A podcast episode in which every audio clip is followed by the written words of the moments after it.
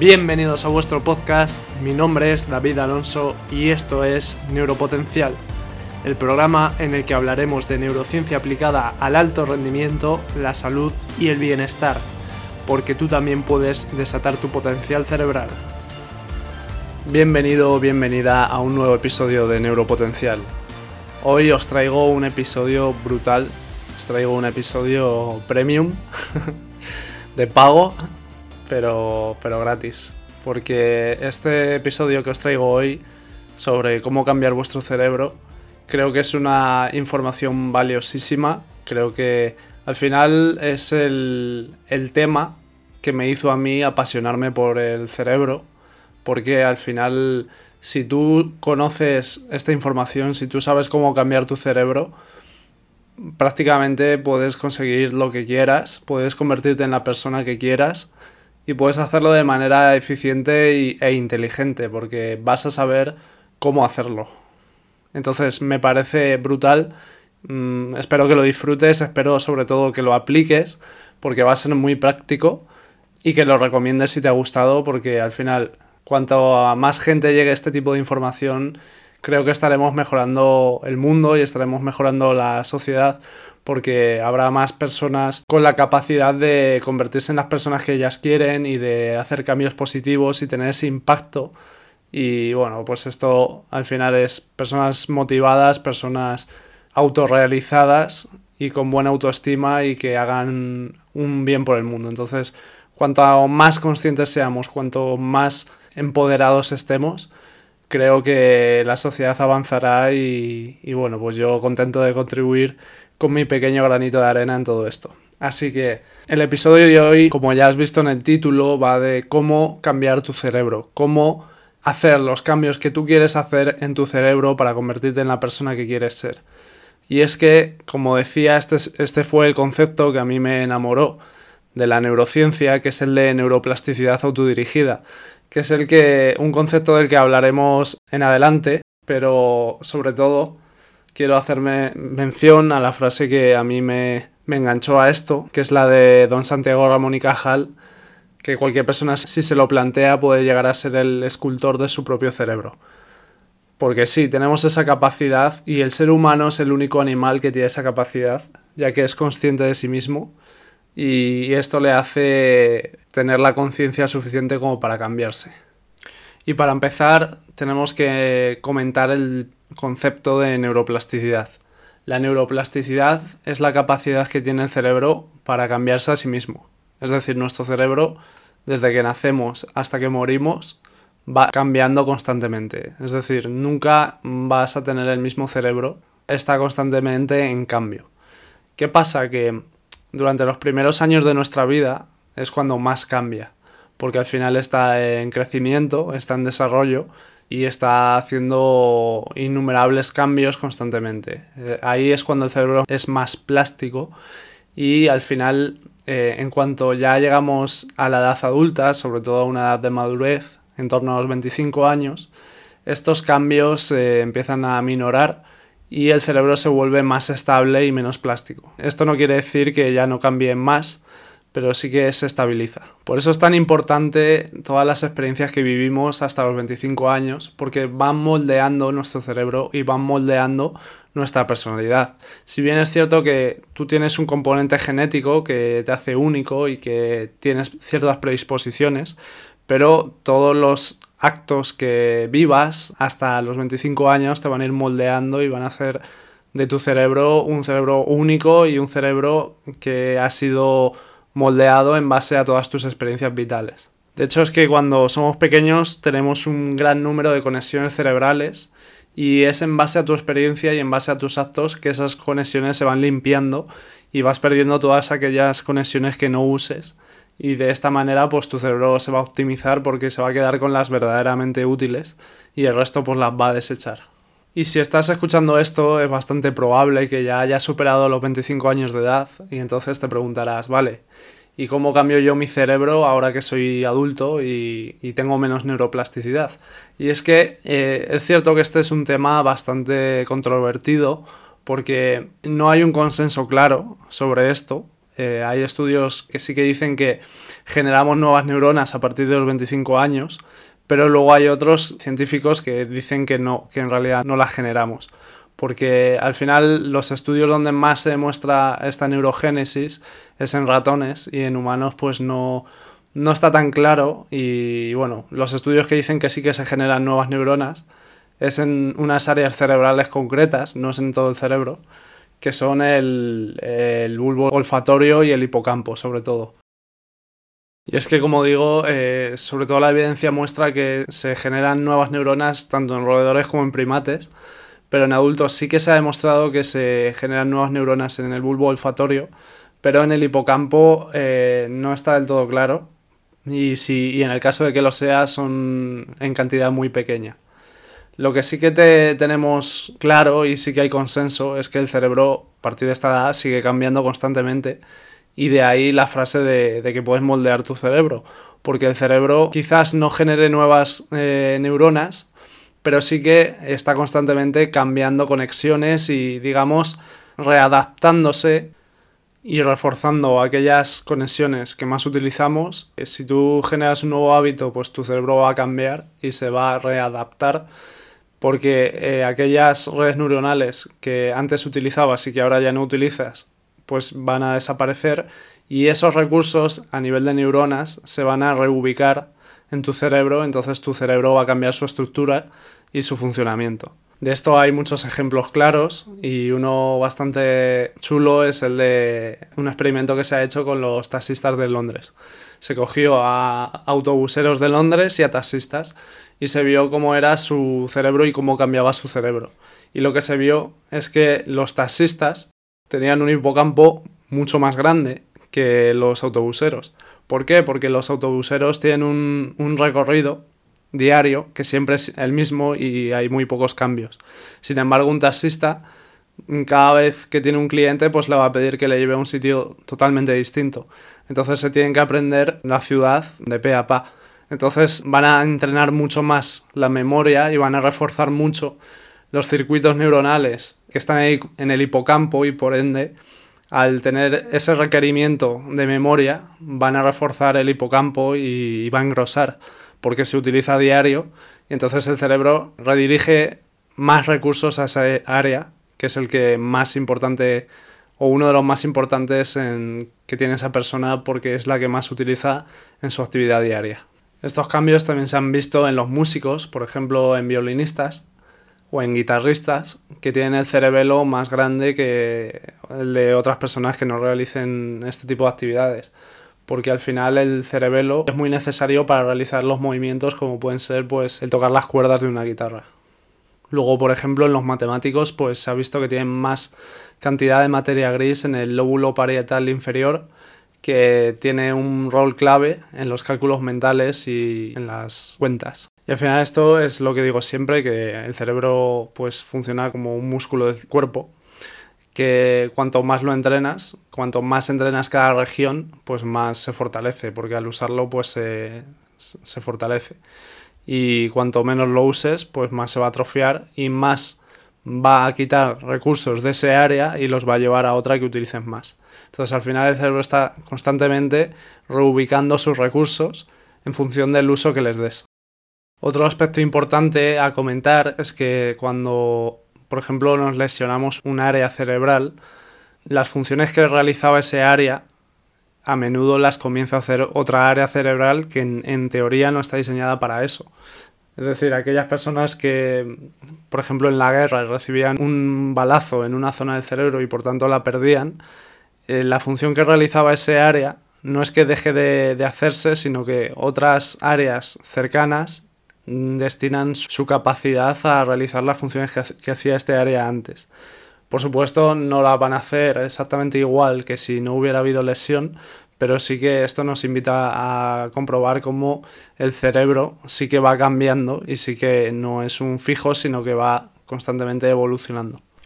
Pero vamos ya al turrón, vamos ya a lo que estáis esperando y es la parte práctica porque como hemos visto, eh, hemos tocado la teoría y hemos visto cómo el cerebro puede cambiar y de hecho está cambiando constantemente, aunque tú no quieras. Y, pero ahora llega lo interesante, que es cómo tú puedes cambiarlo de manera consciente y así moldear tu cerebro. Pues para esto eh, es importante el concepto de neuroplasticidad autodirigida, que no es más que moldear tu cerebro de manera consciente, que hacer que esa neuroplasticidad suceda en base a lo que tú decidas de manera consciente. Lo primero de todo, si quieres cambiar tu cerebro, al final el cerebro cambia con la repetición. Tú cuando implantas un hábito, es a través de la repetición, a través de hacerlo mucho, pues la primera vez te cuesta, luego menos. ¿Por qué? Porque se va creando esa nueva red neuronal y se va reforzando y tu cerebro está dedicando recursos a ella y ya cuando queda consolidada pues ya no tienes un gasto energético porque ya has conseguido que eso pues forme parte de ti y forme parte de tu identidad y, y de tu cerebro. Entonces es la repetición la que te va a llevar a cambiar tanto para lo bueno como para lo malo, porque también para los hábitos negativos funciona de la misma manera. Cuando empezamos a comer un poco de dulce, al principio lo hacemos un poco pues sin pensarlo y tal, y cada día pues ya estableces la rutina de comer todos los días ese dulce y cada vez el cerebro te pide más y a lo mejor ya pasa a ser algo como automático y que haces todos los días sin pensar y ya es algo como tradicional incluso. Entonces es en la repetición donde se producen esos cambios. Pero hay que tener en cuenta otras variables que son muy importantes si quieres cambiar tu cerebro y las vamos a comentar ahora. Bien, lo primero, si queremos cambiar nuestro cerebro, es que tenemos que plantearnos qué es lo que queremos cambiar. Definir qué es lo que queremos cambiar en nuestro sistema nervioso, por qué lo queremos hacer. Esto es muy importante, tener muy claro qué en concreto y el por qué. Y pensar si lo que queremos cambiar pues es una sensación corporal, eh, una percepción que tenemos de algo, una creencia, sentimientos, eh, pensamientos o hábitos, acciones. Al final, acotar muy bien qué es lo que queremos cambiar. Y lo segundo, mm, ¿de qué manera pensamos nosotros que podemos cambiarlo? Al final se trata de, de identificarlo todo muy bien y, como decía, acotarlo para atacar a ello. Y bueno, pues si quieres cambiar tu cerebro o algo de tu cerebro, primero tienes que tener muy claro el qué y el por qué. Una vez tienes claro el qué y el por qué, también es muy importante tener claro el cómo, porque al final para que se produzca neuroplasticidad hace falta un trabajo específico y con una atención plena en aquello que queremos cambiar, ya que sin esta atención plena no va a haber cambio, no va a haber neuroplasticidad. Porque debemos entender que para que haya neuroplasticidad, o sea, para que haya ese cambio en nuestro cerebro, tienen que haber unos químicos en nuestro cerebro que son los involucrados con la neuroplasticidad. Entonces, si no hay estos químicos, no va a haber cambio. Estos químicos son la epinefrina, que químicamente es lo mismo que la adrenalina, y la acetilcolina. Sin estos neurotransmisores no va a haber neuroplasticidad ni va a haber cambio en nuestro cerebro. La epinefrina o adrenalina es el químico que nos hace estar más alerta, que nos hace estar pendientes y, en tensión por algo que estemos viviendo que nuestro cerebro considera que es importante. Y la acetilcolina es el neurotransmisor que nos lleva a estar concentrados en algo, a poner nuestro foco y nuestra atención explícitamente en algo en concreto. Cuando estos dos neurotransmisores se juntan y conviven es cuando se produce ese cambio. Porque nuestro cerebro interpreta que eso que estamos viviendo es muy importante para nosotros. Debemos entender que nuestro cerebro, como ya hemos comentado muchas veces, es vago por naturaleza y lo que trata es de ahorrar energía y estar cómodo y estable. Entonces, por mucho que tú repitas algo muchas veces y tampoco significa mucho para ti, pues no va a haber un cambio real en tu cerebro. Para que este cambio se produzca, tu cerebro tiene que interpretar que necesita cambiar por supervivencia. Y para que tu cerebro interprete eso, tiene que estar primero muy alerta, es decir, que haya una segregación de epinefrina o adrenalina, y segundo, tener el foco en algo en concreto, que es lo que tiene que cambiar y con esto pues esa segregación de acetilcolina. Entonces, si quieres cambiar tu cerebro, lo primero que tienes que saber es el por qué. ¿Qué es lo que quieres cambiar? ¿Por qué lo quieres cambiar? ¿Y por qué para ti eso es importante? Porque esa importancia que tú le des es la que hace que estés alerta y que pongas tu foco en eso que quieres cambiar. Porque si tú le das mucha importancia a algo que necesitas cambiar, automáticamente ya vas a estar alerta y enfocado para cambiarlo. Además, necesitas eh, sesiones de trabajo donde pongas esa alerta y ese foco en aquello que quieres cambiar. Y no solo esto, esta, esta sería la sesión de trabajo donde pones ese esfuerzo, esa atención, esa alerta y trabajas para cambiarlo, pero el cambio no se da ahí. El cambio se da cuando duermes o cuando tienes un descanso profundo aunque estés despierto. Repito, debes combinar esas sesiones de trabajo y de esfuerzo siempre con alerta, con cierta tensión y con mucho foco y teniendo muy claro qué es lo que quieres cambiar y por qué. Y cuando hagas estas sesiones, el cambio no se va a producir, tu cerebro no va a empezar a cambiar hasta por la noche cuando duermes y descanses bien o, por ejemplo, en periodos de descanso en los que no duermes. De estos hablaremos en otro momento porque ya es meternos en otro mundo, porque sí que hay formas de descansar aunque no durmamos, como son ciertas hipnosis, ciertas meditaciones, el llamado yoga nidra, pero bueno, eso ya para, otro episodio.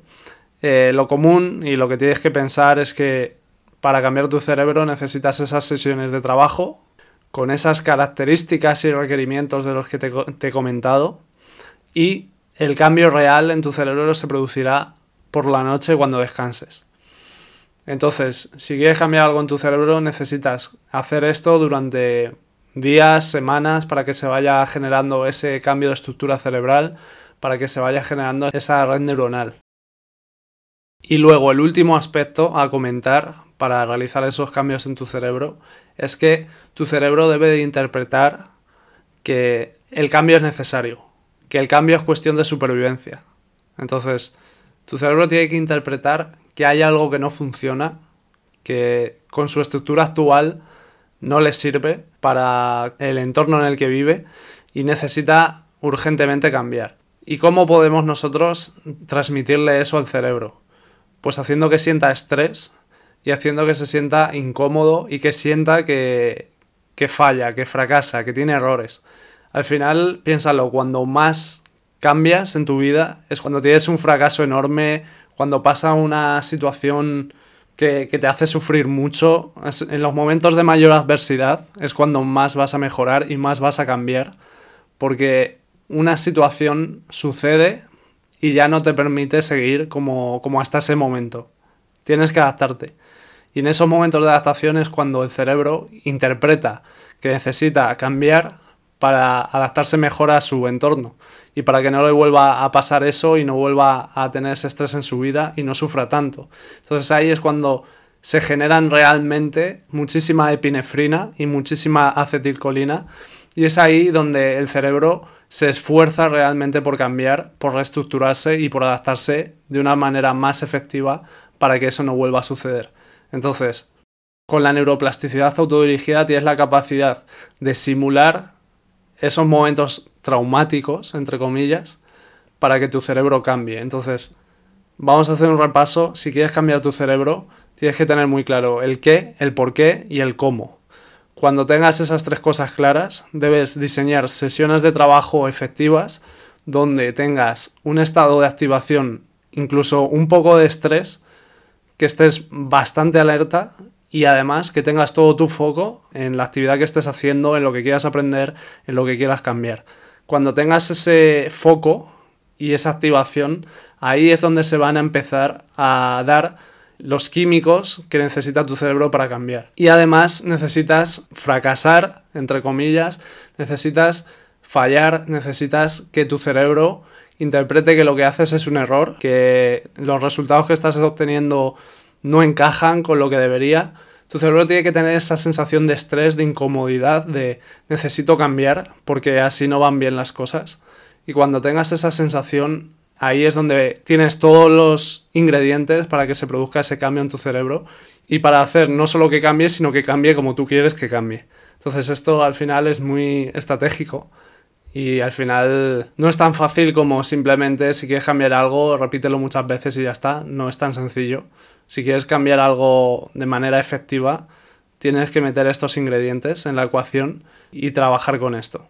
Y cuando hayas hecho todo eso, tienes que cuidar muy bien tu descanso, porque es ahí donde se van a producir realmente esos cambios y donde tu cerebro se va a reestructurar. Es durante el descanso cuando tu cerebro va a eliminar las conexiones neuronales que ya no sirven y va a recablear y crear nuevas redes neuronales con la nueva información que le has dado para adaptarse mejor al entorno y no tener esa sensación de error y de fracaso que le has hecho experimentar. Como te decía, este episodio me parece brutal. Al final, la información que estamos dando aquí es muy valiosa, es, muy potente porque al final con esto puedes cambiar tu cerebro. Y bueno, pues yo me alegro de, de poder traerosla y espero que os haya gustado. Así que nada, si es así, por favor compartidlo. Quiero llegar a más gente, quiero que más gente reciba esta información y bueno, hacer neuropotencial cada vez más grande, que cada vez seamos más. Así que si puedes ayudarme, si quieres hacerlo, pues lo puedes compartir, lo puedes recomendar y, y nada, un abrazo.